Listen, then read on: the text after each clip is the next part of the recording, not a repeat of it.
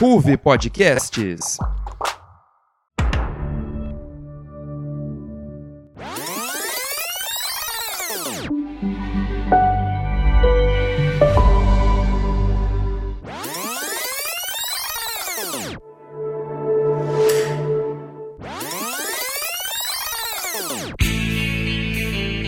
Central Perk, o seu ponto de encontro de séries na Ruve Podcasts.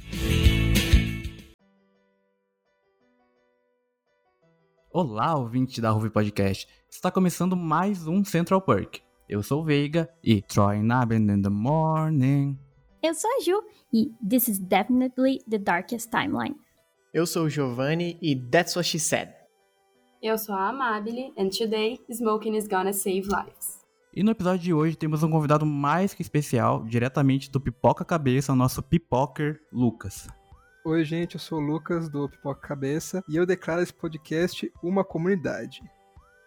E no primeiro bloco do programa de hoje, vamos falar sobre uma série que consegue equilibrar perfeitamente o vergonhoso e o engraçado. Estamos falando de The Office, um pseudo-documentário em formato de sitcom que teve seu primeiro episódio lançado lá em março de 2005. A série é uma adaptação da sitcom britânica de mesmo nome, que teve várias versões espalhadas pelo mundo, mas sem dúvida a americana é a mais famosa, e acompanha o dia a dia dos funcionários de uma empresa de papel na cidade de Scranton, nos Estados Unidos. De início, a trama pode parecer inusitada e até duvidosa, e talvez até seja a intenção, mas Michael Scott, gerente da filial, torna tudo milagrosamente interessante e humorístico, e é o que vemos acontecer ao longo das nove temporadas da série. Bom, você que é ouvinte mais assíduo do Central Perk sabe que geralmente a gente fala de uma série mais atual e a série que de alguma forma tem uma relação com ela. Se você ouviu falar, você já deve ter feito as contas aí e falado, ué, 2005, nove temporadas, não tá batendo alguma coisa aí. E é a partir disso que eu quero puxar a primeira pergunta, porque The Office eu digo que ela sofreu do efeito Breaking Bad, que enquanto ela era transmitida, ela fez muito sucesso localmente, ganhava todos os prêmios da temporada televisiva americana, mas não era tão conhecida fora dos Estados Unidos. Eu acho que Breaking Bad teve esse efeito um pouco mais rápido, porque logo que acabou, ela foi pra Netflix e daí virou o fenômeno que é, mas The Office ficou um tempão no limbo e eu creio que lá para 2019, 2020, que ela começou a ser falada um pouco nas redes sociais, começou a chegar em streams, eu lembro muito da Amazon que chegou com The Office sendo uma vitrine deles. E eu queria perguntar para vocês o que vocês acham que fez a série ser reconhecida somente agora. E também queria perguntar, dado esse sucesso que só veio agora, por que o humor da série funciona tão bem atualmente? Eu vou falar da minha experiência própria. Eu assisti The Office, eu comecei a assistir acho que em 2019. Só que acho que como a maioria das pessoas eh, não me chamou muita atenção no começo. Aí eu parei de assistir e voltei a assistir em 2020, assim no final, já na pandemia, e aí que realmente me prendeu a atenção, porque tava fazendo muito sucesso, eu só via isso nas redes sociais. Aí realmente começou a me chamar a atenção, eu via cenas é, aleatórias e tal. E aí começou a me chamar a atenção. E sinceramente eu não entendo muito desse sucesso tão grande de The Office. Eu entendo que o humor deles é muito característico, é muito caricato da série, sabe? Não tem nenhuma outra que eu pense e fale, meu Deus, isso aqui é The Office. Não, porque é muito característico mesmo deles. E eu acho que chama muita atenção porque é diferente das outras sitcoms que a gente vê por aí. Uma coisa que eu não gosto em sitcom é risada. Não gosto. E The Office já ganhou um ponto comigo porque não tem. O humor deles, como eu falei, é muito específico deles, é muito diferente de todas as outras sitcoms. É politicamente incorreto, só que, que funciona muito bem. Os personagens são sensacionais e eu acho que são feitos para os papéis. E, enfim, eu não sei, acho que o humor deles é o que dá o diferencial em tudo. É o que faz ser como é, é o que faz ter o sucesso que teve, principalmente atualmente. E, enfim, acho que deu muito certo para eles. Eu concordo nesse ponto de é, sitcom com risada tipo, já passou. É um negócio muito. É... Eu diria nem que retrô, eu diria que é ultrapassado mesmo. Uma coisa que é um artifício, sei lá, dos anos 50, 60, que não cabe mais no humor de hoje em dia. E além desse ponto, é, eu acho que também a, o ambiente é uma coisa que influencia, porque tem muito um humor de cotidiano. Né? Eu é, assisti primeiro, eu conheci primeiro o Brooklyn Nine-Nine, que também é uma outra série, uma outra sitcom, inclusive do mesmo produtor, Michael Schur, é uma outra sitcom de ambiente de trabalho. E é um humor que funciona muito bem. Além disso, ainda tem a, toda a doideira do Michael que torna o ambiente de trabalho quase surreal. E isso eu acho bem, bem único dessa série.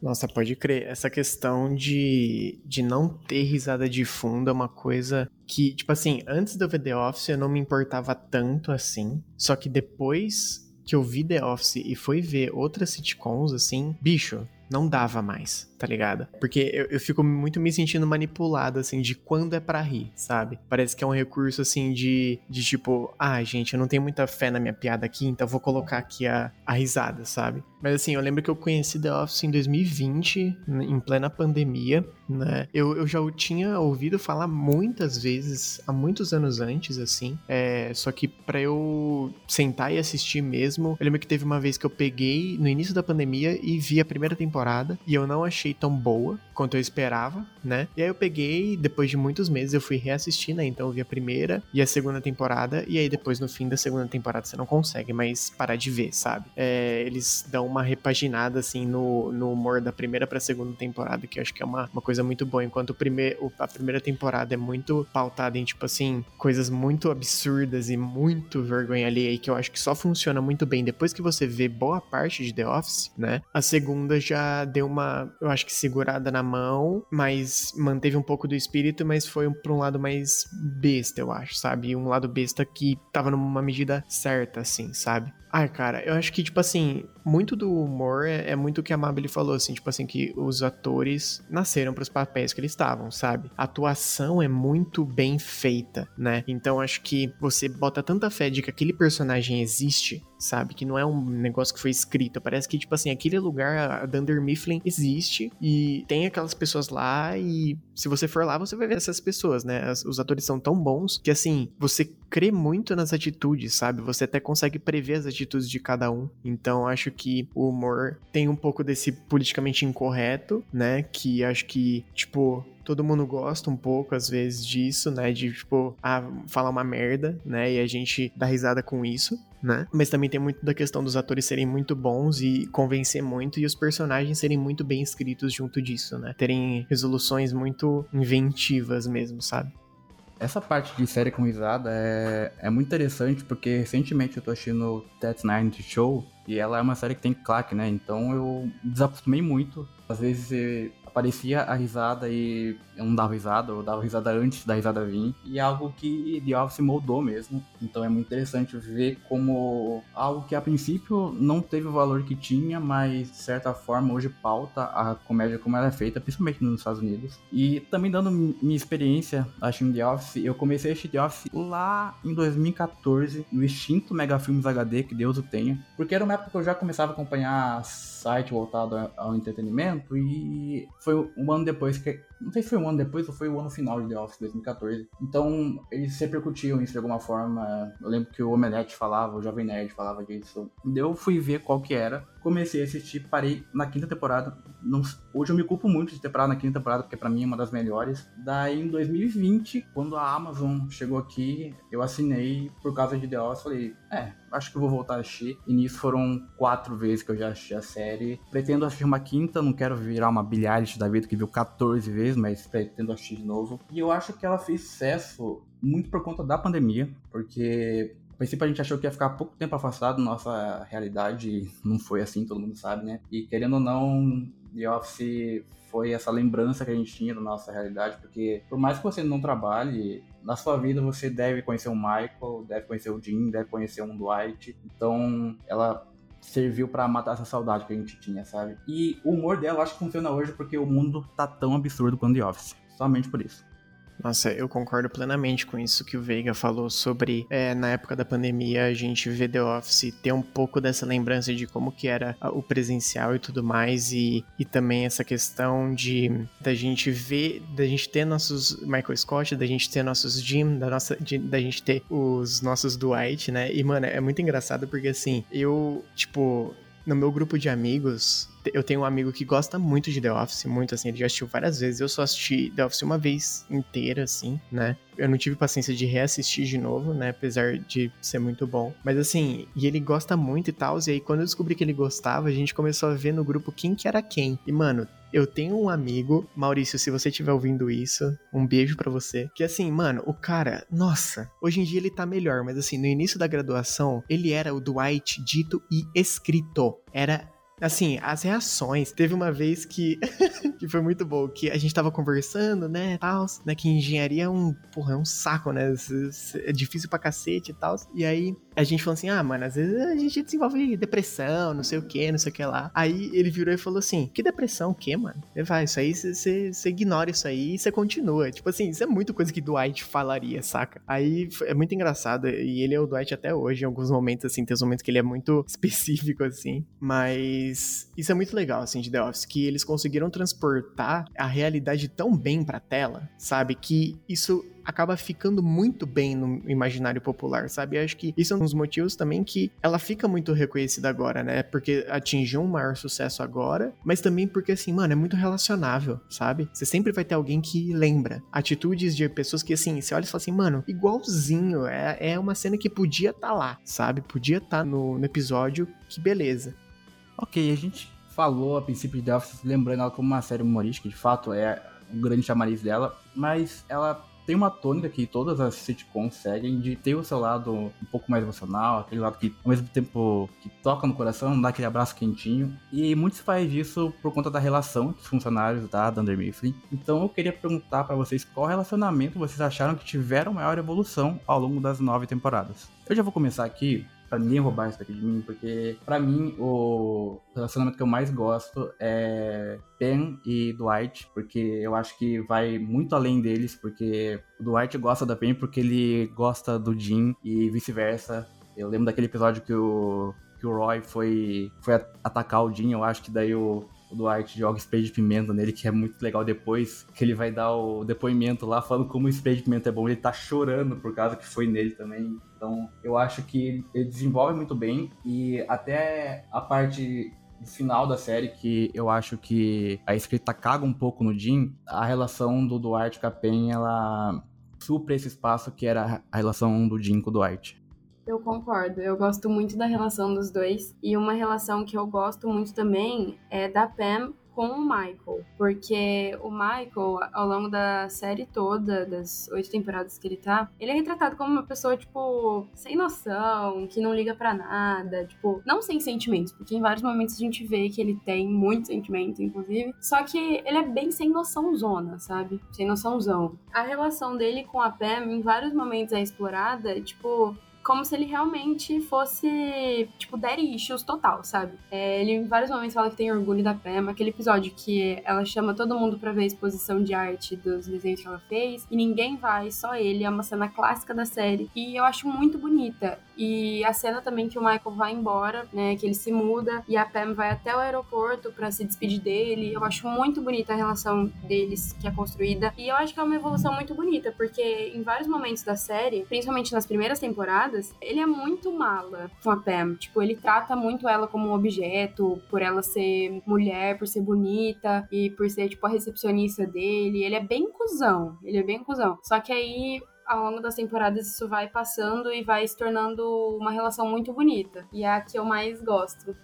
Olha, eu também ia falar da relação do, do Dwight com a Pam, que, assim, eu tô reassistindo a série e recentemente eu passei pelo episódio do que o Michael queima o pé no, na grelha e o Dwight acaba tendo uma concussão indo tentar ajudar o Michael. E aí, nesse momento, o, Dwight ele fica todo legalzão com a Pam, fica todo amiguinho. E, e é muito triste porque a, a Pam, na hora de se despedir do, do expediente, ela fala: Não, você tá indo embora de, de vez porque amanhã você vai voltar normal já roubaram essa relação, então eu vou falar de outra. Assim, me apedrejem, mas eu gosto de. Eu gosto do Jim com a Karen. Eu acho que ela é simplesmente melhor, gente. A Pam, ela é muito. Não sei, tem alguns momentos que ela uh, se mostra meio até irresponsável, inclusive, eu diria. Ah, Lucas, não. Não, não Lucas, inacreditável. Não. não. Você podia falar assim. qualquer nome, você podia falar o Jim com o Todd Packer, mas com Kerry não, pô. Podia ser o Jim com a Amy Adams, tá ligado? Lá no início da, das temporadas, mas. Nossa. Assim, pode até não ser a, a, a Pam realmente é a mulher perfeita pro Jim, porque o Jim também não é perfeito. Mas eu acho que a Karen era melhor.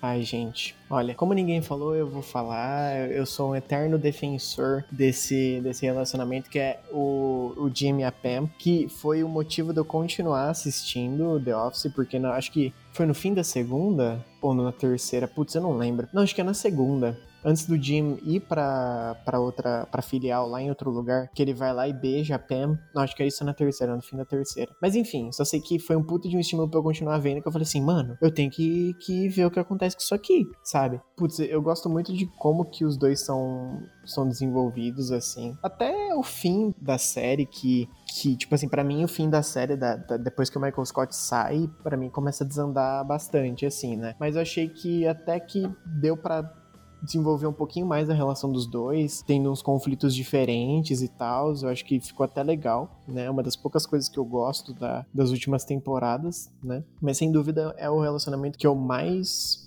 gostei, assim. Nossa, acho muito bom. Um também uma menção rosa, eu acho, é a relação do Michael com a, a Holly. Tipo, eu acho muito bom que inicialmente ele faz uma, uma, Como eles sabem que eles se dão bem, que tipo assim, ele, o Michael faz uma piada, aí tá com toda a chance de ser um bagulho muito vergonha alheia e ela retribui de volta, sabe? Aí você olha e fala assim: caralho, mano, eles são iguais. Aí isso vai se desenvolvendo e tudo mais, né? E aí culmina no depois, lá no finzão, né, combina com o Michael indo embora. Que para mim, nossa, foi um tiro no coração. Eu não pensava, nossa, eu realmente não achava que The Office ia me afetar tanto quanto no, no momento em que o Michael vai embora, sabe? Em toda aquela despedida, aqueles dois episódios, se eu não me engano, que é quando ele pede a Holly em casamento, aí tem todo aquele momento fofinho, e aí ele fala que vai embora no fim do episódio, no seguinte é uma despedida e tudo mais, né? Nossa, cara, eu fiquei impressionado como eu fiquei tão dentro daquela série, tipo assim, acreditava que aqueles personagens eram reais e tal, que, mano, nossa, no episódio que o Michael vai embora, eu chorei muito, muito, sem dúvida. Nossa, muito, assim, foi a série, acho que foi a produção audiovisual que eu mais chorei na minha vida, pra vocês terem noção. Tipo, eu fiquei, meu Deus do céu, sabe? E o foda é que, assim, eu sabia que ele ia sair, desde o início da série, eu sabia que em algum momento ele saía, só que eu não sabia quando, né? Eu acho que, se eu não me engano, eu peguei um spoiler disso, em algum momento. E aí eu comecei a saber que, tipo assim, beleza, no final da sétima temporada ele vai sair. Ok, né? E aí foi indo e indo e chegando perto do final. Eu falei, nossa, tá começando tal. E aí eu já comecei a ficar meio triste e tal. E aí comendo naquilo, mas para mim é um dos melhores episódios, assim. Que mostra. Aí, acho que outra menção rosa é, tipo assim, a relação do Michael com todos aqueles do escritório, sabe? Que apesar dele ser um escroto em muitos momentos, ele ser um idiota, ele sabia cada coisinha que as pessoas, que cada um dos, dos membros do escritório gostava, sabe? A guerra de paintball com o Dwight, que é o que eu, mais lembro, na verdade. Mas assim, ele fez uma coisa especial para cada um deles, né? E a despedida do Jim, nossa, meu Deus, como eu chorei naquilo, e depois com a Pam, que eu achei que foi uma coisa muito boa, assim, não, não tipo, eles tirarem o microfone da Pam, assim, e só mostrassem, sabe? Foi para mim mais forte do que mostrar um diálogo entre os dois, sabe? O negócio é que The Office te pega muito no humor e a hora que você vê, você tá chorando porque uma coisa muito triste aconteceu. Só que você nem percebe, porque é só humor a série. A hora que você vê, você tá chorando. Isso aconteceu muito comigo nas horas que o Jim e a Pam estavam interagindo, principalmente na hora que ele pede ela em casamento. Eu acho muito emocionante. A hora que o Michael vai embora, não tem nem o que falar, né? Eu me acabei de chorar. Só que, voltando um pouquinho para as relações deles, Giovanni falou da, do Michael e da Holly, e realmente é uma das que eu acho mais bonitas de se ver. Porque todas as relações que o Michael tem são tristes. Porque ele nunca se encaixa, se acha com ninguém. Todas as mulheres que ele se relaciona, tipo assim, nenhuma vai pra frente. Porque ele tem um jeito muito único de ser. E nenhuma o, completa esse jeito, sabe? Nenhuma corresponde o que ele é. Até ele encontrar a Holly. E, mano, a Holly é simplesmente perfeita para ele. Os dois são bobões, os dois riem de coisas idiotas e eles acabam sendo um casal perfeito. E eu achei a relação deles dois muito bem desenvolvida. Eles é, se encontram, aí eles vão lá e não ficam juntos, aí depois ela volta e eles ficam juntos, casam, têm filhos. E ah, eu acho muito bonito também essa relação.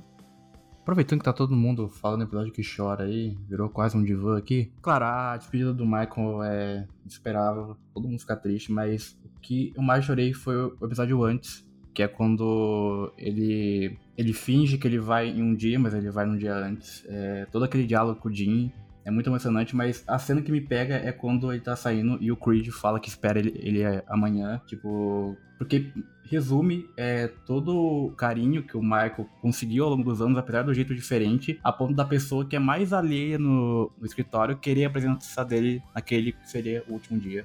E também fazendo uma menção honrosa sobre relacionamentos. Não é um relacionamento entre uma pessoa, mas entre essa pessoa e o escritório inteiro, que é a Kelly com todo o escritório. Porque a Kelly, ela foi construída e ela passa uma imagem meio que de megera, mas tem alguns momentos bem específicos que ela é uma pessoa que gosta da presença das outras. Eu posso lembrar do, do episódio que a Holly volta na festa de Natal, que ela volta é, noivada já, e a, a Kelly oferece pro Michael ser uma escrota com a Holly a troco de nada. Tem também, claro, o episódio que ela ganha um pôster de é, Crepúsculo do Dean. Ela fica super emotiva. Tem o episódio do aniversário dela, que ela só quer dormir, mas o aniversário dela vira um caos e ela meio que tenta dar uma volta para não deixar ninguém triste, acaba deixando o pedido dela um pouco de lado, ela só vai dormir lá no final. Então, eu acho bem interessante como eles constroem ela, até porque tem um, um dedo da, da Mindy Kelly na, na série, que é a atriz que faz a, a Kelly, então tem esse carinho na escrita para essa personagem. E o episódio que eles estão naquela competição de perder peso, que ela simplesmente desmaia por ter parado de comer, porque ela quer ganhar e não sei o que. E aí depois eles têm até que fazer uma intervenção para ela voltar a comer, porque senão ela ia ter vários problemas. E aí o Michael é todo fofinho com ela, fala que ela é linda jeito que ela é, e aí todo mundo começa a elogiar ela. Muito bonitinho. Uma loucura esse episódio, inclusive. Assim, não, não sei se necessariamente entra no, no programa, mas mais uma opinião polêmica, eu não gosto do, do, do casalzinho Kelly e. Mano, se parar pra pensar, tipo assim, The Office tem vários relacionamentos que são memoráveis, tá ligado? Tipo assim, são vários que a gente fica lembrando a todo momento, sabe? Tipo assim, por exemplo, se a gente pensar, o Todd Packer e o Michael é um relacionamento toxicíssimo, só que a gente lembra, sabe? E a gente lembra das coisas que, que desencadeiam e tal, né? Assim, se, desse, se a gente ficasse falando de relacionamento aqui, a gente ia ficar até outras horas, porque é impressionante como é um bagulho bem escrito, que tipo assim, cada personagem que a gente vê se encontrar e criar alguma mínima relação, a gente se importa e lembra depois, sabe? Bom, mas vocês estão vendo a gente falar muito bem de The Office, né? Mas eu acho que se alguém já recomendou The Office para você, todo mundo fala: passa a primeira temporada e vai, aguenta ela, que depois é só alegria. Porque The Office inaugurou, de certa forma, essa lenda de que todo sitcom tem uma primeira temporada muito ruim. Muito disso é por causa do Mark Scott, do Steve Carell, que basicamente era uma cópia do britânico, que é interpretado pelo Rick Gervais, que tem um estilo totalmente diferente do, do Carell, então claramente não combinava. Era um Michael muito babaca, muito insensível, que por estilo de humor que a série se propunha, meio que não funcionava, então ficou um pouco descolado. Até que o John Krasinski, que é o ator do Jim, ele fala que o primeiro episódio real da, da série foi o segundo, porque o primeiro é uma cópia do roteiro britânico, então a primeira temporada sofre um pouco dessa sombra da, da versão original. Então eu queria perguntar para vocês o quão importante foi essa mudança, que essa mudança é muito visível na personalidade do Michael a partir do segundo ano. Cara, eu acho que foi fundamental. Fundamental. The Office não teria ido pra frente, assim, muito tempo se continuasse na tendência britânica, sabe? Eu acho que foi até um trabalho de fazer uma coisa americana mesmo, sabe? Porque claramente o humor britânico não funcionou. Então, é, eles tiveram que dar uma repaginada. Tanto que é muito legal que eu já vi algum bastidor, acho que foi. que Não sei se vocês sabem, não sei se os ouvintes sabem, mas assim, tem um podcast da Angela e da Pam das atrizes das duas que passam, não sei, não sei em que episódio tá agora, acho que já deve ter até terminado, mas que elas passam por cada episódio da série inteira falando os bastidores. E se eu não me engano, foi nesse podcast que eu vi, ou foi num vídeo de análise de, de The Office, mas que os produtores ou roteiristas disseram que assim, cara, a gente tem que deixar o Michael sendo um escroto, só que assim, a gente tem que fazer uma jornada de personagem a cada episódio, porque ele tem que ser um personagem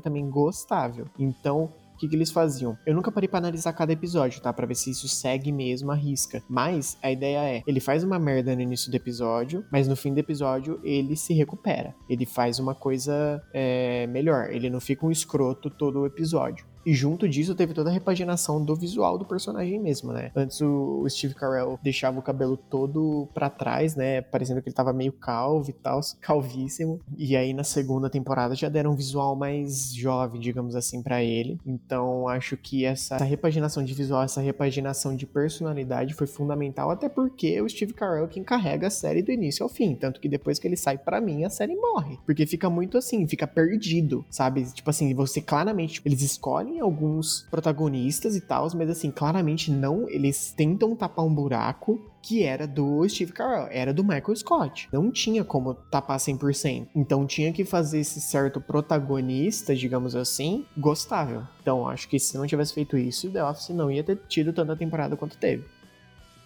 Eu super concordo. Eu acho que os produtores encontraram o humor perfeito pro Steve Carell, não pro Michael Scott. Porque o Steve, que é como o Giovanni falou, ele dá vida pra série. Ele é o principal, então ele realmente tem que ser é, o que mais funciona ali naquela dinâmica. E eu acho que eles encontraram isso muito bem. Acho que se eles tivessem seguido a mesma coisa que aconteceu com The Office do Reino Unido, não teria dado certo. Até porque o do Reino Unido não fez o sucesso que o dos Estados Unidos fez. Então, foi por causa de alguma coisa que os Estados Unidos fez diferente. E eu acho que o Steve Carell tem grande parte de culpa disso, porque, cara, ele literalmente levou a, a série nas costas. Óbvio, não só ele, todos os atores ali eram maravilhosos. Como eu falei, todos eles nasceram pro papel que eles estavam desempenhando ali. Só que o Michael Scott dos Estados Unidos é muito único. Eu acho que ele deu muito mais certo do que do Reino Unido. É óbvio que são dinâmicas diferentes da série. Talvez do Reino Unido realmente se encaixasse melhor ali. Só que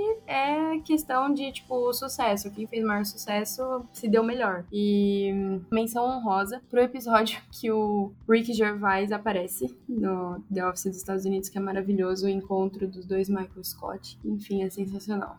É, eu acho que não tem muito o que complementar, vocês falaram muito bem sobre essa mudança de personalidade do, do Michael. E isso é uma coisa que eu percebi é, recentemente. No Natal, eu geralmente faço uma maratona de todos os episódios de Natal de The Office. E tem duas ocasiões, eu não lembro se são duas ocasiões ou se é na mesma ocasião, que a festa de Natal tá horrível e o Michael decide mudar isso com 15 garrafas de vodka. Daí a, a Margaret começa a beber muito e ele vai levar ela pra uma clínica para ela ficar internada contra a vontade dela. Então eu acho que é, que é muito interessante notar isso, porque a atitude dele de levar ela pra clínica contra a vontade dela é um pouco babaca, se você for ver, mas a intenção dele por trás é uma intenção boa, é um coração bom, então ele é uma pessoa de ótimas intenções, mas que não sabe transmitir isso da forma certa, sabe? Então é muito interessante notar isso. Bom, e agora a gente vai até a cozinha da Dunder Mifflin pro nosso cafezinho, né? Pro nosso momento café expresso, que é onde a gente classifica os tópicos da série em tipos de cafés do menu do Central Park. E dessa vez a gente vai classificar as temporadas de The Office, porque, como a gente falou, The Office tem algumas que são um pouquinho mais abaixo, tem outros que tem episódios maravilhosos. Então, eu queria perguntar a vocês qual ou quais temporadas levam café aguado, café com leite ou café quentinho.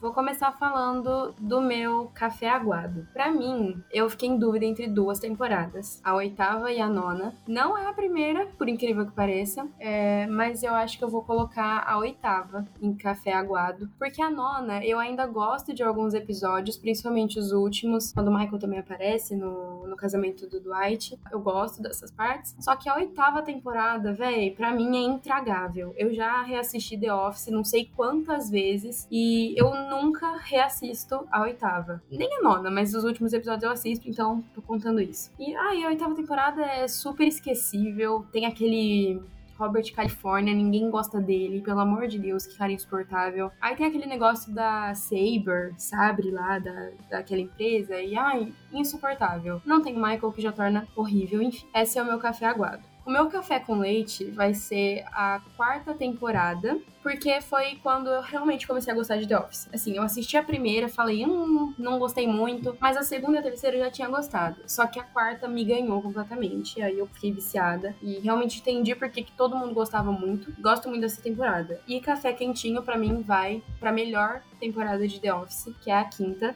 beirando assim, ó, muito a sexta, porque eu também amo a sexta, só que pra mim a quinta é sensacional. Tem o meu episódio favorito, que é o Stress Relief, parte 1 em específico. E a parte 2 também é maravilhosa, mas enfim, a parte 1 eu amo. Pra mim é o melhor episódio da série. É, eu gosto muito, muito dele. E a temporada inteira, pra mim, é maravilhosa. Você pode colocar qualquer episódio dessa temporada pra eu assistir, que eu vou cascar o bico, que eu vou morrer de rir, porque é simplesmente maravilhoso. Então vai pra ela o meu café quentinho.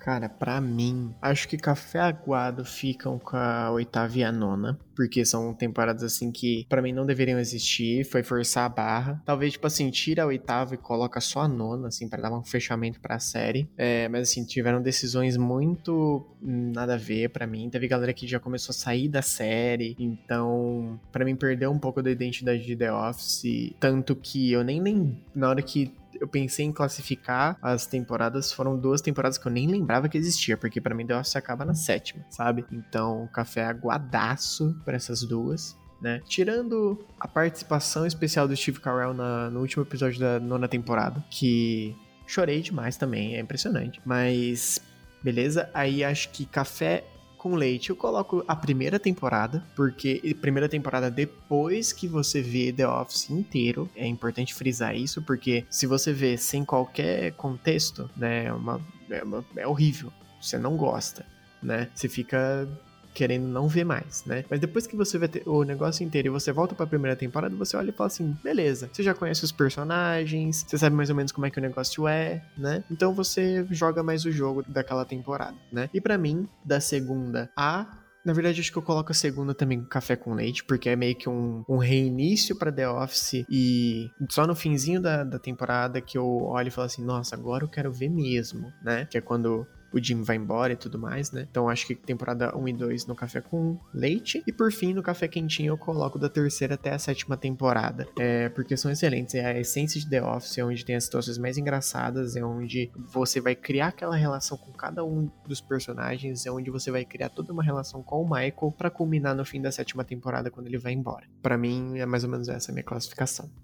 O meu também segue mais ou menos nessa mesma linha de vocês. O meu aguardo é, é a nona temporada, assim, mais especificamente porque tem uma coisa que não me desce, que eu não suporto nessa temporada, que é todo o casinho da Pam com o cara do microfone. Achei muito nada a ver. Fora da, os um milhão de coisas nada a ver, o, o Andy virando gerente, é, é muito doideira demais, não, não curti não. É, o meu café quentinho vai pra quinta temporada, tipo, só pelo simples fato de que nessa temporada tem todo o arco genial da Michael Scott Paper Company, a mais poderosa rival da Dunder Mifflin, que é esse arco inteiro, tipo, toda a, dinâmica que gera entre o Michael, o Ryan e a Pam no, no escritório pequenininho, achei muito, muito bom.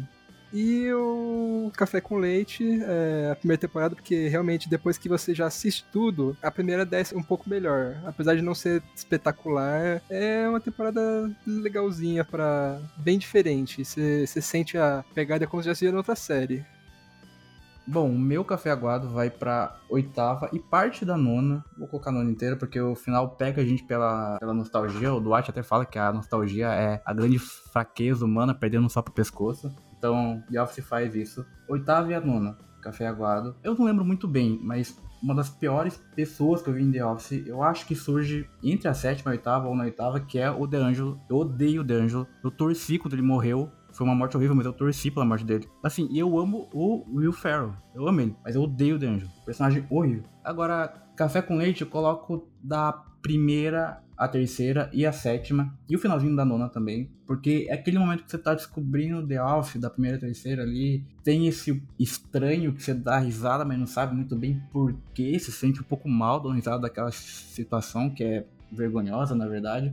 A sétima é uma temporada boa, mas você já sente que tudo vai ruir a partir dali e tem esse clima de tristeza da despedida do Michael. Então eu dou café com leite pra elas, porque apesar de boas, tem algumas coisas que me tiram um pouco. E Café Quentinho da quarta a sexta, que é o melhor período de The Office. Tudo que viraliza de The Office provavelmente é de lá. A briga pela televisão de plasma do Michael é o It's Britney Beach, o Today Smoking Gonna Save Lives, o I'm Dead Inside, tudo é de lá. Eu acho que, tipo, é onde The Office abusa muito da, da loucura e ela acerta muito, porque a gente já tá acostumado com essa loucura de The Office. Então, se você não quer acompanhar The Office, quer ver só uns episódios esporádicos, vê qualquer um da quarta a sexta. E é isso, gente. Depois de falarmos sobre o escritório mais inusitado da Pensilvânia, faremos uma pequena pausa e deixaremos o humor constrangedor de lado para discutir um humor nonsense. Mas isso vale muita discussão, vocês vão ver ainda. E obrigado pela participação dos locutores que fizeram parte aqui da nossa Dunder Mifflin. E até mais. Falou, galera. Obrigado por terem ouvido. Vejam The Office. Tchau, tchau, gente. Muito obrigada. Ai, minha vida tá um caos desde que eu saí da casa dos meus pais. Essas coisas de boleto e aluguel, eu não entendo nada. E a gente não aprendeu isso na escola. Ai, nossa, sim. Haja terapia pra suprir o meu estresse.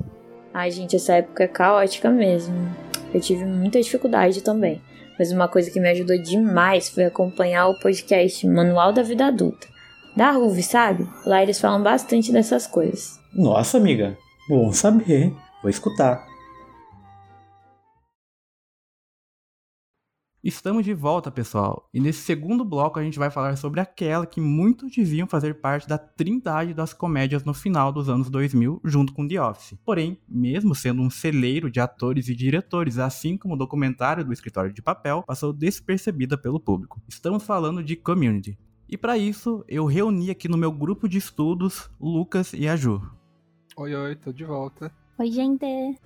Lançado em 2009, a sitcom começa pelo ponto de vista do advogado Jeff, que teve seu diploma revogado e, para reverter a situação, se matricula na Faculdade Comunitária Greendale, no Colorado. Faculdade Comunitária é o equivalente ao que chamamos aqui no Brasil de, abre aspas, Unisquina, Fecha aspas. A partir daí, Jeff resolve criar um grupo de estudos para a aula de espanhol e é aí que somos apresentados a Abed, Troy, Brita, Annie, Pierce e Shirley, parceiros de Jeff ao longo de seis temporadas das maiores loucuras imaginadas para uma comédia. Criada por Dan Harmon, que futuramente ficaria conhecido por conceber Rick and Morty, a obra, ao mesmo tempo que trouxe de volta algumas figuras importantes da comédia, como o lendário Chevy Chase e o apresentador de talk shows John Oliver, também lançou holofote sobre nomes que deslanchariam num futuro próximo, como Donald Glover, que dispensa apresentações, e os responsáveis pelos últimos Vingadores, Joe e Anthony Russo. E agora eu vou começar esse bloco com uma tarefa bem difícil, porque diferente de The Office, que tem temas e um tipo de humor característico, Community funciona como uma grande experimentação. Se a gente pegar Seinfeld, por exemplo, que foi a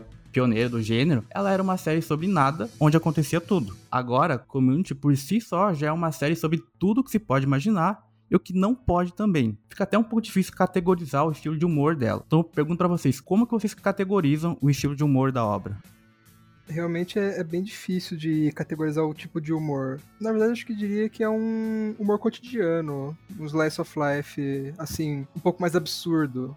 É um pouco bem mais absurdo, né? Acho que é uma coisa que, quando eu comecei a assistir a série, demorou um pouco pra eu pegar qual que era a pegada dela. Porque tinha uns episódios que eu até ficava, tipo assim, isso é ofensivo? Tipo, isso, isso é uma série errada? E aí eu entendia que o riso dela vem do absurdo, né? Realmente é uma série desse jeito que vocês falaram. Acho que esse nonsense, tipo, é muita experimentação mesmo, tem muita coisa muito diferente que eu nunca tinha visto em nenhuma outra série. Eu gosto muito de, de sitcom. É, dá pra citar milhares, né? Vários episódios super diferentes. Aquele episódio que é tipo uma animação. É, mas tem vários episódios muito diferentes, assim, com, com muita coisa que eu me pegava várias vezes durante o momento que eu tava assistindo o episódio, tipo, nossa, eu esse episódio. Depois eu falava, nossa, que genial, sabe? Então, é realmente uma série que traz uma proposta muito nova, assim, tipo, acho que, nossa, o, o criador fala assim, mano, que a gente não fez ainda. Vamos pensar numa coisa muito diferente. E aí ele mandava ver, porque realmente tem de tudo. Tipo assim, tem muitos episódios assim que deram errado, mas a grande maioria deles é, é brutalmente genial. Assim, você tá assistindo, você fala assim, cara,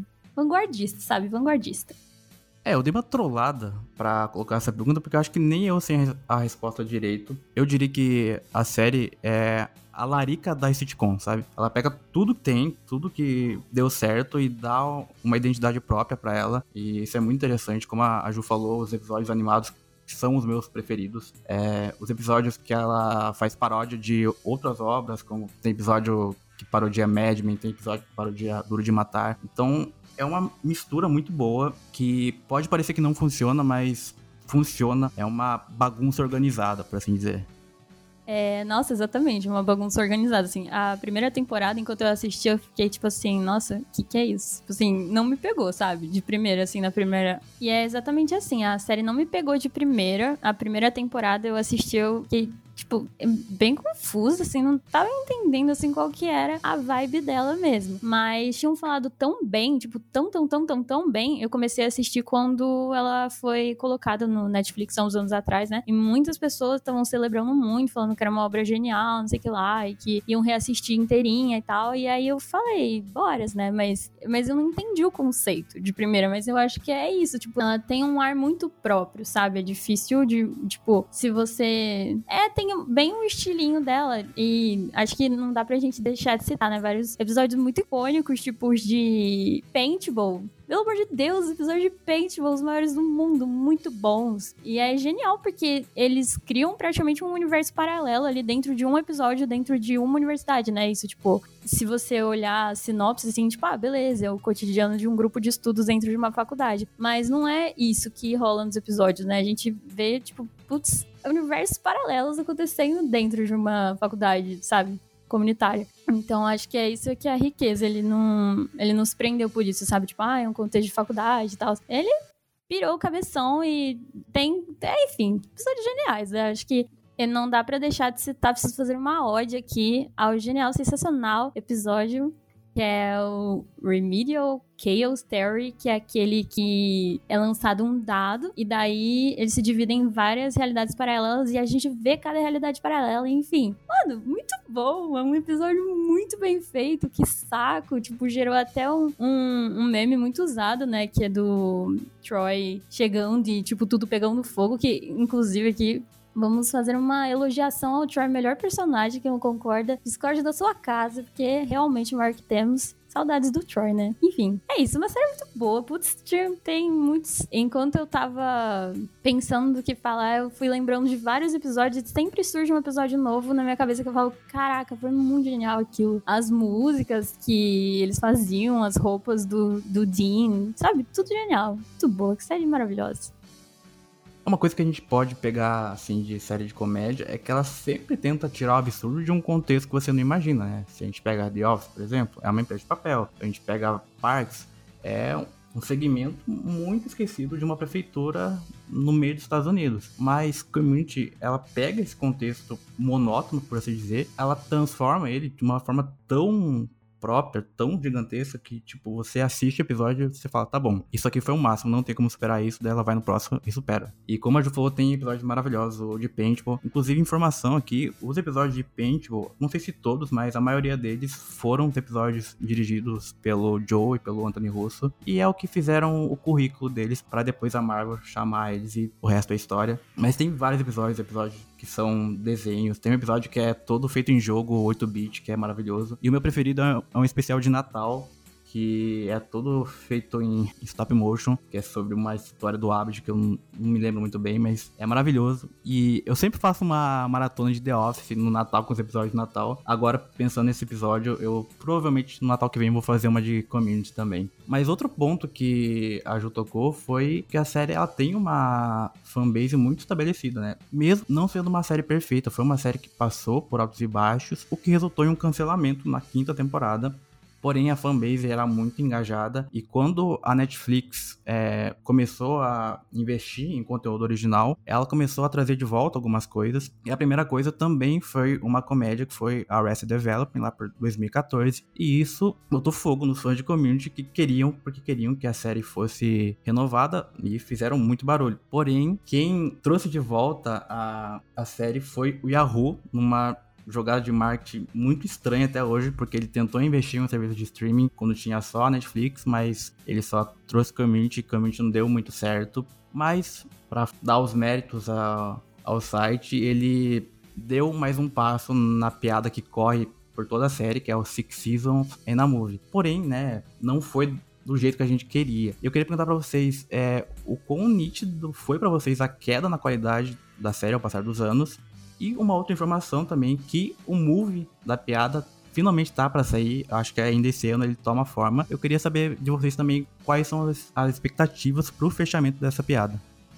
É, então, logo no começo da pandemia, acho que foi maio ou junho de 2020, Community entrou pra Netflix. E eu, sem ter nenhuma vivência de faculdade, comecei a assistir, assistir. E aí, durante a pandemia, eu acho que eu assisti ao, ao, total, tipo, assistir e reassistir, acho que foram umas cinco vezes. Analisando, tipo, retroativamente, você realmente percebe que a partir ali da quarta, começa a decair. E aí, conforme os personagens vão saindo, né, porque os atores vão, vão saindo e vai trocando personagens, vai realmente tendo um, um baita downgrade no, no geral da série. Tanto é que até a, a quarta temporada, foi a primeira de dessas mais ruinzinhas, é, eles mencionam que ah, era o ano que teve o vazamento de gás, por isso que todo mundo tava esquisito. Foi um, uma meta piada bem legal, mas não, não tirou o fato de que a, a quinta e a sexta também não são lá as melhores. É, realmente é, é, muito estranho o jeito que Community foi comprado pelo Yahoo. E tanto é que dizem que esse foi um dos motivos que o serviço não foi para frente, porque simplesmente Community era grande demais e o serviço não teve capacidade de fazer a série, de manter a série, mesmo sabendo que já seria a última. Mas, enfim, tem essa queda de qualidade, mas eu boto fé no filme, porque é uma coisa que realmente eles estão fazendo por, por amor à série, porque realmente é uma série muito incrível. É, eu concordo super, assim, para mim o auge da série foi a terceira temporada, que a terceira temporada me pegou demais, peguei no tranco, assim, com o estilo de humor, os episódios são muito bons, as histórias são ótimas, é, e eles já estão, o grupo de estudos, né, já tá numa sinergia super legal, então gostava muito de acompanhar as interações deles, e aí realmente, gente, eu vou fazer uma comparação que ninguém aqui vai gostar, mas eu não posso deixar de fazer, que é tipo Glee, porque Glee aconteceu a mesma coisa, era uma série fabulosa, fantástica, todo mundo amava muito. E aí, mano, a quarta temporada começou a cair muito a qualidade. E a gente continua assistindo por carinho e tal, né? Na espera de voltar para o que era e não volta. Mas assim, não fica horrível, mas não é a mesma série, sabe? E eu acho que tem, tem esse lance de ter trocado produtora, não sei, não sei como se fala. Mas para mim pesou muito também o lance dos personagens mesmo, né? Tipo, putz, quando o Troy saiu, me machucou um pouco. Porque eu gostava muito dele. Eu, tipo, a, a, dupla Troy e Abed, mano, não tem maior. Não tem maior dupla. E aí fico triste, sabe? E eu gostava realmente muito dele. Eu achava ele um personagem que agregava muito, sabe? E ele realmente era o personagem que mantinha ali as coisas funcionando como a gente viu no episódio do dado, né? Que sem ele ia pegar tudo fogo. E aí o Pierce saiu também, mas ele eu não senti falta. Eu acho que deveria ter saído muito antes, porque eu nunca tanquei assim o estilo de humor dele. Eu sei que era o conceito e tal, mas eu achava que passava muito do ponto. E eu nunca ia conseguir conviver com uma pessoa como ele, tipo, jamais real. Então, tipo, pra mim, ele. Não, eu não gostava dele desde o início. Eu achava que ele já tinha que ter saído. E aí teve até uma treta, né? Eu vi um, babado assim que ele tretou com o criador da série, ou tipo, não sei. Mas enfim. E aí, sobre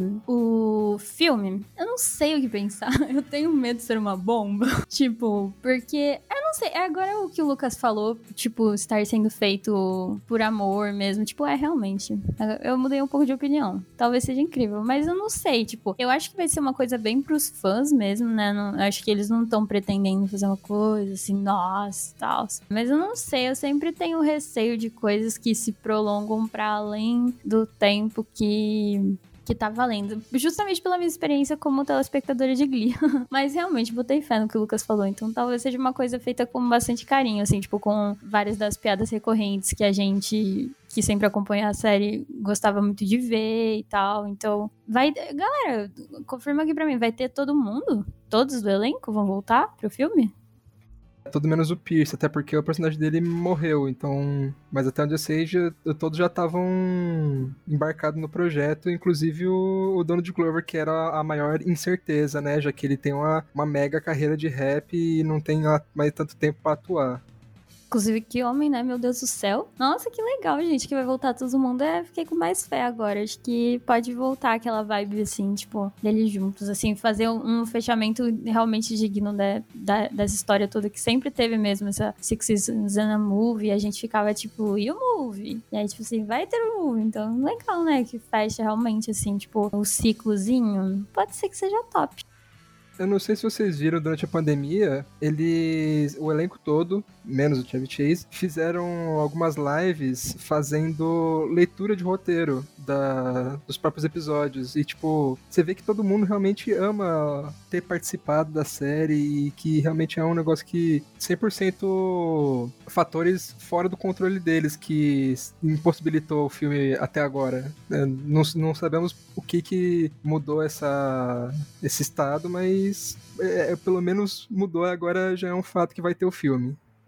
Também vai lembrar que essa reunião tem o papai do ano, Pedro Pascal. Tem que ter o nome dele aqui. Mas eu vou confessar pra vocês que eu nunca deixei de me divertir com a série. É nítido que dá para perceber que no, começo da quarta, que é quando o, Dan Harmon sai, ela começa a cair, ele volta. Daí ela começa a oscilar muito. E eu acho que o principal fator foi a ser dos personagens o Troy, ele não parecia, mas ele era um dos grandes personagens que carregava a série, acho, às vezes até mais que o, que o Jeff. E ter ele saindo, ter a Shirley saindo, até o Perry saindo, isso é bem controverso, mas até ele saindo, deu essa falta, esse buraco na série, sabe? E a série tentou preencher, dando um tamanho aos outros personagens principais que não era proporcional a eles, é, colocando alguns outros personagens. Tem até o, o Jonathan Banks, que eu até gosto do papel dele pra forma como o Jonathan Banks atua, mas aquela outra personagem que eu até me esqueci o nome, e eles começam a colocar alguns dramas meio desnecessários. E ela encerrou não do jeito que a gente gostava. E por isso que eu tô botando uma fé no filme, porque, como o Lucas falou, eu acho que tem isso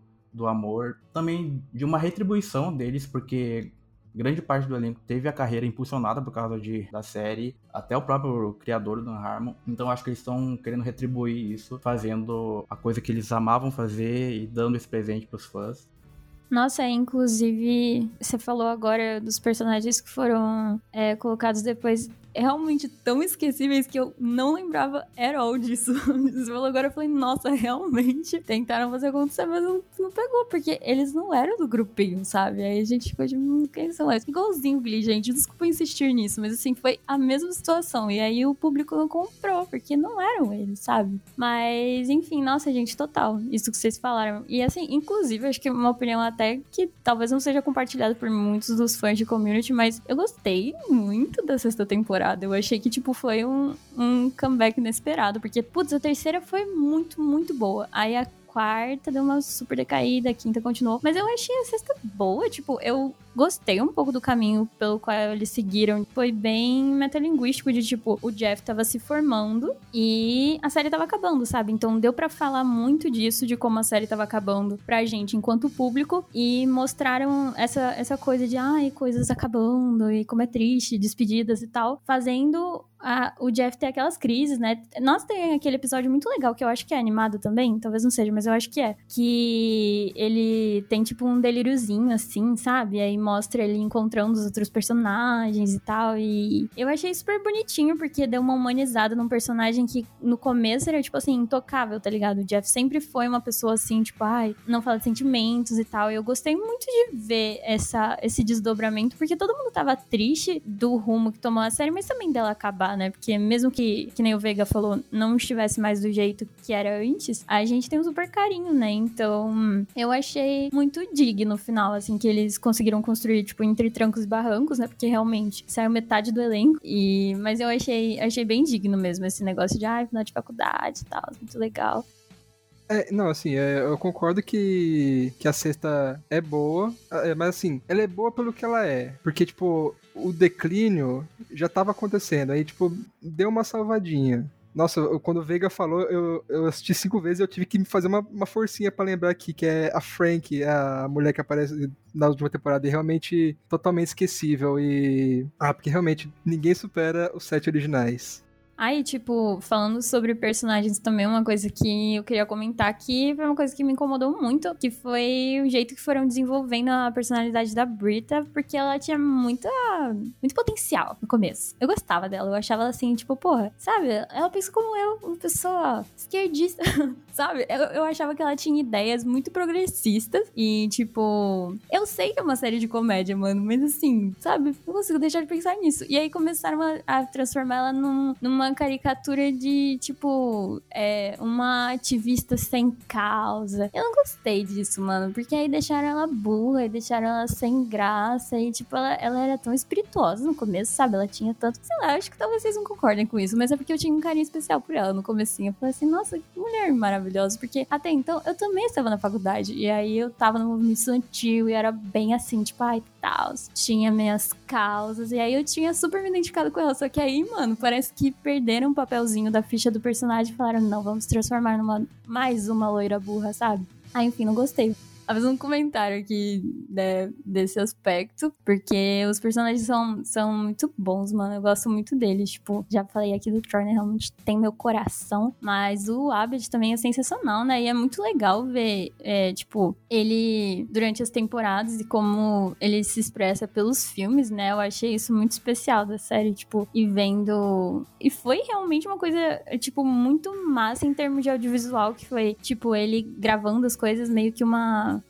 não sei se seria uma metalinguagem e às vezes parecia uma quebra de quarta parede, porque ele tava gravando as coisas e a gente tava assistindo ele gravando as coisas e os filmes dele através da nossa série. E eu achava isso muito legal também. E muito legal o desenvolvimento dele, né? Ele fazendo parte ali do grupo, tipo, a sinergia, que nem eu tinha falado, que eles firmaram porque eram pessoas absolutamente que não tinham nadíssima a ver, né? Tipo, que jamais andariam juntos. E por um fruto da casa ali, eles começaram a andar juntos, viraram bestes. E, tipo, ficou uma mistura muito legal, uma saladinha inesperada, assim. Mas eu acho que deu muito certo. Apesar de ter dado muito errado também, porque eles se brigavam muito. Assim, deu muito certo para nós, telespectadores. Acho que funcionou muito bem.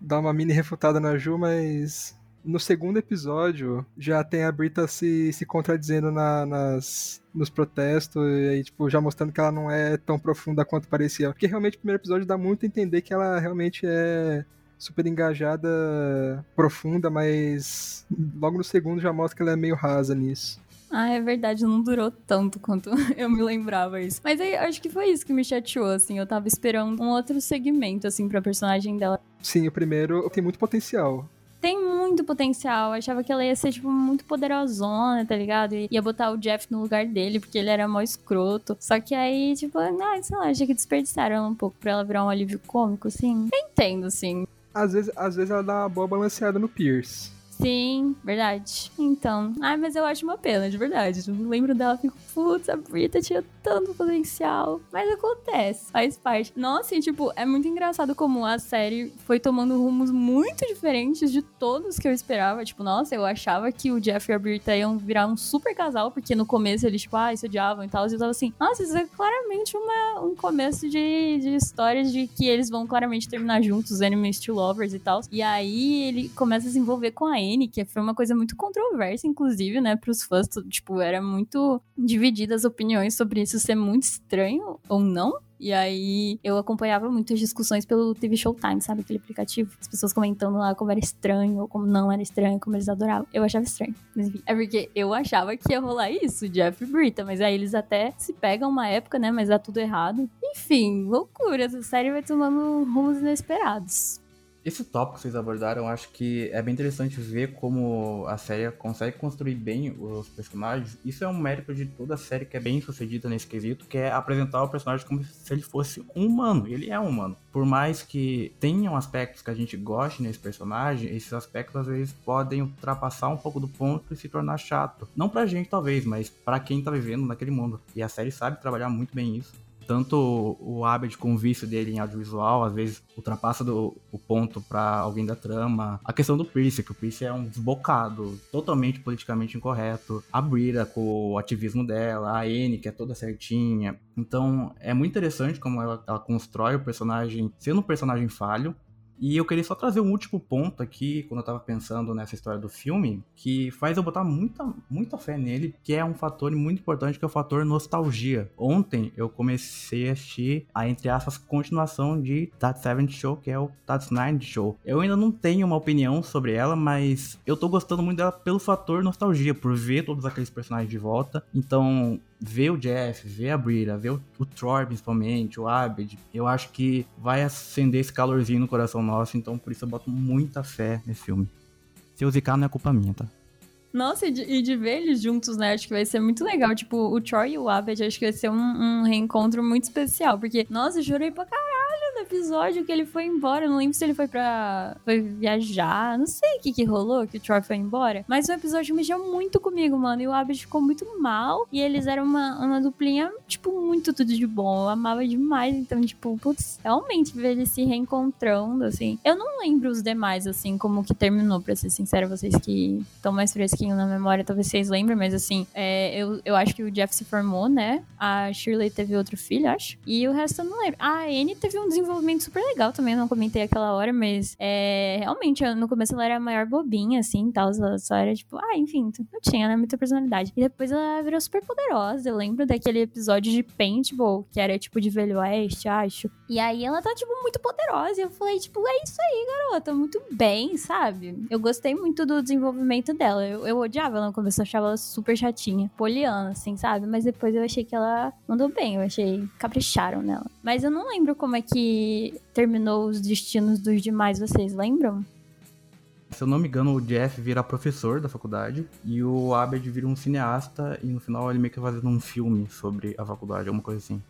Então, filme eu, eu não tenho certeza, mas ele realmente vai para Hollywood para fazer filme. Aí a Anne também acho que vai para Los Angeles porque eles, eles, vão eles saem do, de Greendale juntos. A Shirley participa de uma outra série que tem um, um gag no, no final de um episódio que mostra ela é, participando de uma outra série porque na verdade era toda uma meta piada com a, um monte de séries que não vão para frente que as emissoras fazem para cobrir programação. E aí a Shirley tava numa dessas. O Pierce morre, né? E é, dos principais acho que só isso. E o Troy que se perde no mar. Além do reitor, né, que só fica em Greendale mesmo. Ah, ele fica lá, isso que eu não tava lembrando. Não, ele fica. Nossa, ele é um querido, mano. Esse era um personagem que eu gostava muito. Muito, muito, muito. Porque quebra também essa coisa de, tipo, diretor sempre ser uma coisa. Reitor, né, no caso. Ser uma coisa muito séria e tão distante. E, tipo, eu achava tão bonitinho ele só querer ser parte do grupo, sabe? Eu achava gracinha. E aí, cada dia ele chegando com uma fantasia diferente. Nossa, um personagem que eu tenho super carinho, assim. E realmente, que nem o Veiga. Uh, acho que o Lucas que tinha falado. Eles também têm muito carinho, né? Tipo, eles estão sempre. Acompanho eles no Instagram. E eles estão sempre sempre repostando coisas também, assim, tipo, ceninhas, ou quando dá um aniversário de algum episódio, tipo, vários deles repostam alguma ceninha. Eu acho muito bonitinho, porque, tipo, realmente, é, não só pela carreira, né, mas fez parte é, da vida deles por um tempinho considerável. E, tipo, tem. É, eles recebem muito carinho de fã e tal. Então, muito legal isso. Mas realmente, esse lance da Shirley eu tinha esquecido, mas ficou muito bom mesmo. A tiraçãozinha que eles fizeram com essas séries nada a ver. Ficou muito bom, eu adorei. É, é muito legal ver o reitor sendo abraçado pelo grupo. Porque, porque no começo ele é meio, ele é meio irritante, né? O grupo não, não tem muita paciência para as invasões dele e para as fantasias. Mas depois é, eles abraçam ele. E também um, um, que eles abraçam eventualmente é o Shang. E isso é bem surpreendente e eu gosto bastante do Shang. Ele, ele é realmente um personagem é, muito importante também, né? Que depois, no final, acho que ele dá uma sumida também, mas é. Ele era professor de espanhol, né? Eu tava lembrando, nossa, tinha algum professor também que tinha meio que, tipo, entrado ali no núcleo principal. Nossa, eu acho que ele agregou. Ele, pra mim, era contraditório também. Tinha umas horas que eu falava, gente, pelo amor de Deus, tira esse cara daí. Só que depois eu falava assim, gente, genial. eu gostei do que fizeram com ele um pouco, mas às vezes eu achava que passava na mão. Eu acho que a, a fita sobre community, sobre muita sitcom, na real, é você não, não levar a, série tão a sério, sabe? Tipo, porque às vezes eu acho que eu ficava levando a sério demais. E essa não era a proposta, né? A proposta da série é realmente o, tipo, absurdo e as coisas, tipo, não precisa ter tanta coerência, assim. É realmente outro, outro personagem aí de destaque. Eu acho que eu tinha até visto, se eu não me engano, eu vou confirmar, mas é, era ele, talvez, e o Joe McHale, não tenho certeza. Eles tinham criado um podcast para falar sobre community. Pior que eu também tenho uma vaga memória disso, porque aconteceu de tudo nessa pandemia com, com o cast de community. Eu acho que era eles dois mesmo. É, tipo, que legal, né? Eles têm um podcast até hoje. O elenco fez amizade e tal. Eu acho isso super bonitinho. Não querendo me prolongar nessa comparação sem pé nem cabeça, mas dois atores de Glee também fizeram um podcast para falar sobre Glee no final. Acho que no final são séries muito parecidas. Vocês que provavelmente estão fazendo careta porque eu estou falando, que não, não pegaram o conceito, mas realmente muitas semelhanças, muitas semelhanças. E, inclusive, dando até uma sugestão aí pra você ouvinte, tipo, ai, ah, não quero assistir a série muito longa, assista pelo menos os episódios de Paintball, que são episódios geniais. Eu fiquei muito triste deles não terem sido feitos na. Eu acho que foi até a terceira, né? Se não me engano, temporada. Sei que não tem em todas. E eu acho que foi uma puta perda, porque eu esperava muito. Muito animada pelos episódios de Paintball. Sempre tinha um contexto genial, assim. Muito, muito, muito legal. É, então, são só três episódios de. Quer dizer, não porque tem episódios que são duas partes, mas enfim, são só três temporadas que tem episódio de paintball. Mas no meio tem um episódio que, que não existiu. Teve um paintball com tema de máfia que só aparece em um flashback, tipo, como piada. Mas que infelizmente a gente não pôde ver. Mas teria sido muito incrível de ter acontecido. Mas é que é, é só um, uma piadinha bem curta de, de um flashback de, de um episódio de, de paintball que nunca existiu mas os nossos corações existem. Eu, nossa, eu assistiria eternamente episódios de Paint. Eu achava eles muito bem feitos. Tipo, cada um um contexto muito específico, cara. E, tipo, nossa, é muito bom porque eles entravam de cabeça. Eu acho que isso é muito legal dessa série. Eles pensavam em um tema e eles entravam, tipo, mano, 100% de cabeça no tema e pra desenvolver tudo que dava sobre aquilo, assim, tipo, na medida do possível, né? Uma sitcom, e que era muito imersivo, né? Puta, eu não conseguia assistir sem ficar voltando para rever as piadinhas, porque é muito bem feito, nossa senhora. Eu lembrei aqui, falando agora de um outro episódio muito diferente, que era aquele também, que acho que foi mais pro final da série também, que era tipo num manicômio, que eles estavam internados, é um, era um episódio muito, assim, doido, porque você tava assistindo e você tava tipo assim, isso tá acontecendo? Ou isso tá acontecendo dentro da cabeça deles? Sabe? Tipo, que loucura. Uma série muito boa.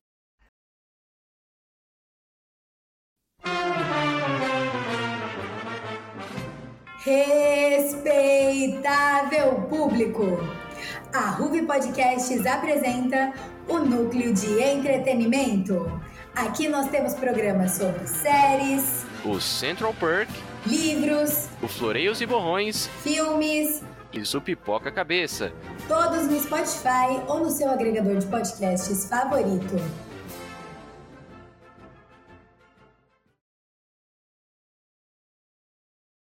E agora a gente joga o dado novamente, volta para nossa realidade aqui do Central Park para finalizar o episódio. E por isso a gente juntou todo o elenco de volta para falar sobre as séries que a gente tá assistindo nesse momento. Eu dei uma parada um pouco a série, mas ainda assim eu tô vendo algumas. É, para começar, eu tô terminando White Lotus, que eu demorei muito tempo para ver, mas quando comecei eu embarquei e só agora por conta da faculdade que eu dei uma parada, mas nossa, grata surpresa, muito boa, muito engraçada. A gente falou muito de comédia, né? Eu não esperava ver uma comédia da HBO, acho que eu me lembro, não assisti nenhuma assim. E é uma comédia com um pouco de drama, só que a parte da comédia é muito bem desenvolvida. Personagens são ótimos, a personagem da Jennifer College é maravilhosa. E outra série que eu tô assistindo, agora sim, voltada pra comédia, eu tô terminando a segunda temporada de Abbott Elementary, que é um falso documentário que fala sobre uma escola de negros na Filadélfia. O humor dela é muito pontual, ela sabe tratar do racismo, sabe tratar o ensino público americano, que é uma coisa que a gente não vê no audiovisual. Então, quem gosta de comédia, assista, é uma joia nova, tá ganhando prêmio em todo quanto é lugar, muito boa. E para finalizar, como a gente falou de community, relembrou a reunião do elenco, eu comecei agora a série da HBO, Last of Us, que, nossa, vou resumir em três palavras. Puta que pariu. É isso. É pra bom ou pra ruim? pra muito bom. Falando que eu tô assistindo também, você ouvinte assíduo do Central Park não vai ser uma novidade. Eu sou muito lenta para ver séries. Tipo assim, muito lenta. Fiquei muito surpresa que o Lucas falou que ele viu, tipo, cinco vezes Community, porque eu demorei a pandemia inteira para ver as, todas as temporadas que tem, porque realmente a minha velocidade pra assistir séries é assim, a parte. Então, eu tô continuando com umas séries que, tipo, enfim, já esfriaram horrores, mas eu sigo assistindo, que é Emily in Paris, que é um pouquinho mais recente, ainda estou assistindo. Eu amo. É aquela futilidade que amamos. Eu amo. É Young Royals também Estamos aí. Um dia eu vou acabar. Brooklyn Nine-Nine, por incrível que pareça, eu não acabei até hoje. Estamos aí. Para o Vega ficar orgulhoso de mim, comecei a assistir The Office, mas não foi, é, tipo assim, linear eu tava de férias e a minha irmã tava assistindo, e aí, tipo, eu chegava e assistindo junto com ela, então uns episódios aí perdidos no mundo. Mas assim, realmente o que está me pegando no momento é a minha série favorita, que é Big Brother Brasil, assim, tá tomando o meu momento, assim, ainda tá começando, ainda estou vendo se ela vai pegar no tronco, ainda estou traumatizada do ano passado, sim, mas estamos aí, né, gente? Eu amo Big Brother, então estamos aí, não, não vou dedicar muito tempo pra séries atualmente, porque tô acompanhando minha novelinha favorita. É isso. Bom, como eu falei no primeiro bloco, eu tô reassistindo The Office, porque é uma série incrível e agora tá na Netflix, então tá mais fácil ainda de assistir. E além disso, também esporadicamente assisto os episódios de Monty Python's Flying Circus, que é muito incrível, um humor é, absurdo e totalmente abstrato, é muito divertido e surreal. Bom, é, esses últimos tempos eu tenho assistido muita pouca série. Eu tenho começado algumas, e mas não terminado. Mas tem uma em especial que chamou minha atenção e que eu tô assistindo toda segunda-feira, porque. Ai, não dá para assistir no domingo à noite, que é a série de The Last of Us. É a série que tá sendo baseada no jogo de videogame, jogo excelente que ganhou muitos, muitos, muitos prêmios, né? E que tá dando um banho e tá mostrando como é fazer uma série boa, sabe? Nossa, tá muito boa mesmo em questão de adaptação. Irmão, tá igualzinho, igualzinho. Eu até semana passada, depois de ter visto o primeiro episódio, olhei e falei assim, mano, mas eu já vi, já joguei o jogo várias vezes, por que, que eu vou assistir a série? Mas você vai lá e assiste porque é bom pra caramba, sabe? É, você quer reviver aquela história você quer ver algumas mudancinhas e tudo mais, né? Então, mas mudancinhas assim que, mano, é questão de adaptação mesmo, né, e que não, não descartam o que o jogo foi, né? Tem muitas coisas que são complementos, são complementos ao jogo, então tá sendo muito, muito legal. E eu acho que é mais ou menos isso. Ah, e um, também uma coisa a respeito dessa série é que a dublagem está excelente, excelente, excelente, porque assim, em The Last of Us a dublagem em português torna o jogo melhor do que propriamente em inglês, para mim, pelo menos, né? É muito superior. E é muito engraçado como eu vi a série dublada em português dá esse mesmo efeito. Sabe? Eu não consigo ver a série em inglês porque parece. É muito estranha a sensação, mas é como se, tipo assim, se eu visse em português brasileiro, parece que eu tenho mais afinidade com aqueles personagens, parece que eu tô mais dentro daquele universo do que se eu ver no áudio original né? Então, meus parabéns aí pra, pra dublagem, tá muito boa, vale a pena dar uma assistida. É isso. Eu sou a terceira pessoa desse podcast que tá assistindo do The Last of Us também. Tô com você, Veiga e Giovanni, porque é uma série maravilhosa. Eu tô muito surpresa, na verdade nem tanto, com o potencial da HBO, porque eles são os melhores em relação à série autoral. E tá maravilhosa, eu tô gostando muito e eu não tinha jogado o jogo. Eu ainda, né, não joguei. Então eu tô sabendo de tudo pela primeira vez, tá sendo uma experiência maravilhosa e eu já quero jogar, porque eu tô gostando muito da história. Eu não sabia de nada antes da série começar. Então então, eu tô curtindo muito, muito mesmo. E outra que saiu recentemente também, que eu também estou assistindo, é That's Nine Show, que é a continuação de That Seven Show, da Netflix. Olha, não tô curtindo, mas eu quero terminar. Eu tô no segundo episódio. E vai ser difícil terminar, porque eu tô sentindo muita vergonha ali assistindo. Porque, ai, é série da Netflix, é, é difícil. É difícil ter um acerto assim. Mas, enfim, tô, vou confiar que melhora e vou tentar terminar de assistir. Mas é isso, é triste porque eu gosto muito de Dead Seven Show. Mas tudo bem, tá sendo uma experiência. É isso, gente. Muito obrigado a você que acompanhou todo esse episódio. Esse episódio que foi a minha estreia conduzindo essa bancada, e não podia ser uma estreia melhor, falando de duas séries que eu amo. Então, não assistiu The Office? Assista The Office. Não assistiu Community? Assista Community. E muito obrigado por ter acompanhado a gente e até uma próxima. Tchau, pessoal. Muito bom estar aqui falando dessa série que eu amo tanto. Enfim, comentaremos em breve depois que sair o filme que a gente achou. Muito animada. Tchau. Tchau, tchau, gente. Muito obrigado pelo convite e não esqueçam de conferir também Pipoca Cabeça. Vou fazer uma proposta indecente aqui, aproveitando o gancho do Lucas. Quem sabe a gente não fala sobre o filme de Community também no Pipoca Cabeça. Fique de olho, né? Nas nossas redes sociais, quem sabe não vem aí. Bom, minha gente, obrigado por terem ficado até aqui. Vejam The Office, vejam The Last of Us. Séries que uma tá sendo excelente, uma é excelente. E é isso. Até o próximo Central Perk. Tchau, tchau, gente. Muito obrigada por nos ouvirem e fiquem ligados nos próximos episódios do Central Perk. Tchau, tchau. Não se esqueça de nos seguir no Instagram e Twitter, arroba Bauru, e no Facebook e no TikTok, arroba Podcasts. Tchau, tchau, pessoal. Ruve Podcasts. Esse é um programa do núcleo de entretenimento da Ruve Podcasts. Roteiro por Amabilis Ioli e Guilherme Veiga. Apresentação por Guilherme Veiga, com comentários de Amabilis Ioli, Giovanni Fernandes e Juliana Dourado, com participação especial de Lucas Beltrame. Edição de som por Samara Barbosa e Christian Paixão. Pós-produção de Henrico Romanelli, produção de Amabilis Ioli e edição geral de Giovanni Fernandes.